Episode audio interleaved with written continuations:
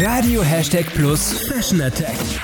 Dein Style-Blog mit Lena. Worum geht's? Flower Power. Im Sommer gibt es nichts angenehmeres als so lockere Kleider zum Wickeln. Die sind dieses Jahr mit Flower Print ganz besonders im Trend. Was ist daran so geil? Was ich an diesen Blümchenkleidern liebe, ist, dass du sie total vielfältig kombinieren kannst. Abends vielleicht mit Boots und einer Lederjacke, dann wirkt der Style eher cool.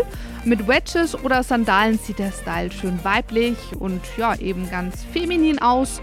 Oder auch mit Sneakern, das passt dann, wenn du irgendwie mal Lust auf einen Stadttag hast und viel läufst.